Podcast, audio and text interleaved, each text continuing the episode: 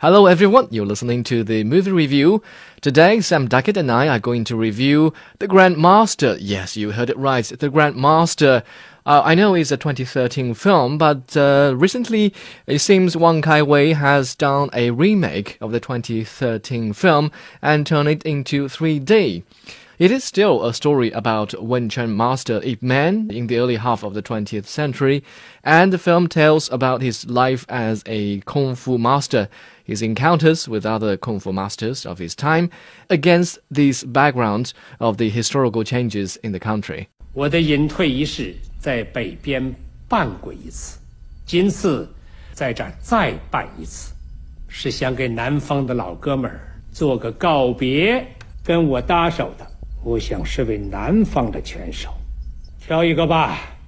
Now, me and Liming are going to have a lot of depth today when we discuss this movie because I recently saw the original Chinese version of The Grandmaster and Liming saw the 3D remake, and we're going to be talking about some of the differences between these two films. Exactly.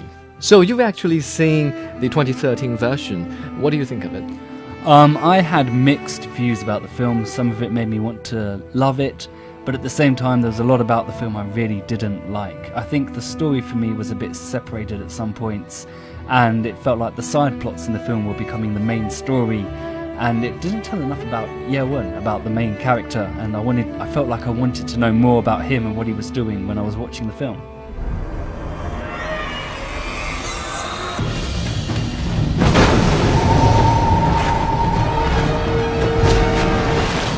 That exactly is the problem with the 2013 version.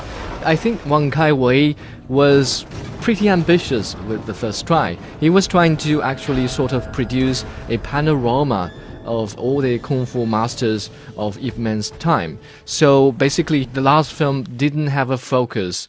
Now, the 2015 version has an improved storyline, which is more focused on Ip Man.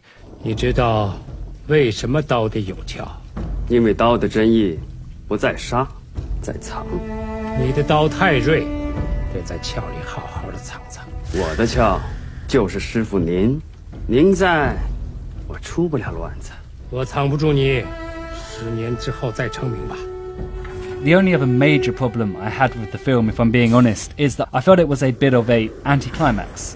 Like at points where I expected a big moment, nothing kind of happened, or or the climax was a bit small.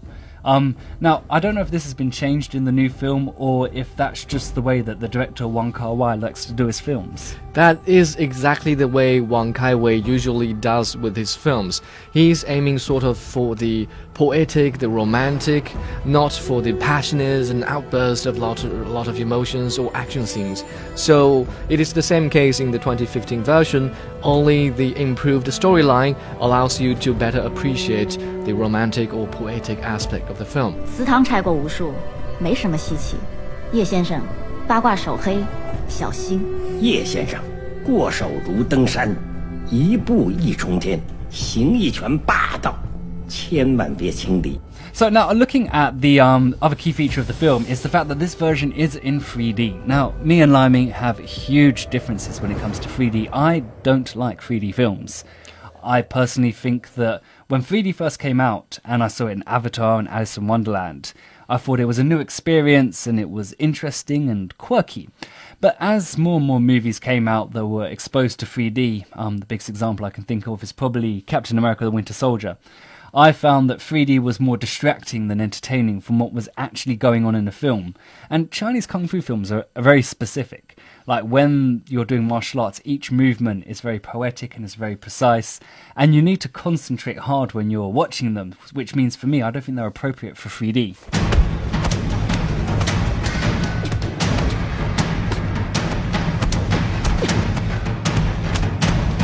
To some extent, I can agree with you because the 3D version of the Grandmaster is totally not necessary. I mean, for the entirety of the film, I wasn't able to notice any specific scene where the 3D effects is, is extremely good. So it was just an, another reason to coax viewers who have already seen the 2013 version to go out to go to the cinemas and to look at the new version. The 3D effects is totally not necessary. However, we have to agree that uh, with improved storyline, the new film actually enables our viewers to be able to better understand and appreciate the perfect, nearly perfect cinematography and music of the Grandmaster. 叶先生，今日我把名声送给你，往后的路， 你是一步一擂台。希望你像我一样，凭一口气点一盏灯。要知道，念念不忘，必有回响。有灯，就有人。 And that's the last thing I wanted to ask you, Liming, is that in the original version of the Grandmaster, one thing that I did really like was the music and the use of colour. Now, I thought the music was great because it always matched the tempo of the scene. Yes. And it always felt very appropriate, regardless if it was Chinese or foreign music. It felt like it was there for a reason and it enhanced the feeling. It gripped me as a, as a viewer. And I really liked that, and I hope they kept that in the, in the 2015 version. Ah, rest assured, it is all kept there and improved.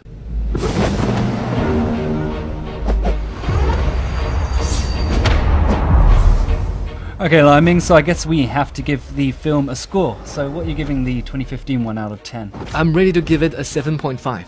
I think, um, considering the problems that the original had, I can probably only give it a 5, which means it's made it's made a lot of improvements. It's gone up 3.5 points Significant improvement. since its original, which is which is great. Congratulations to uh, to Wong Kar Wai. Okay, that's the end of our review. For those of you who haven't watched any version of the Grandmaster, you know which one you're going to choose.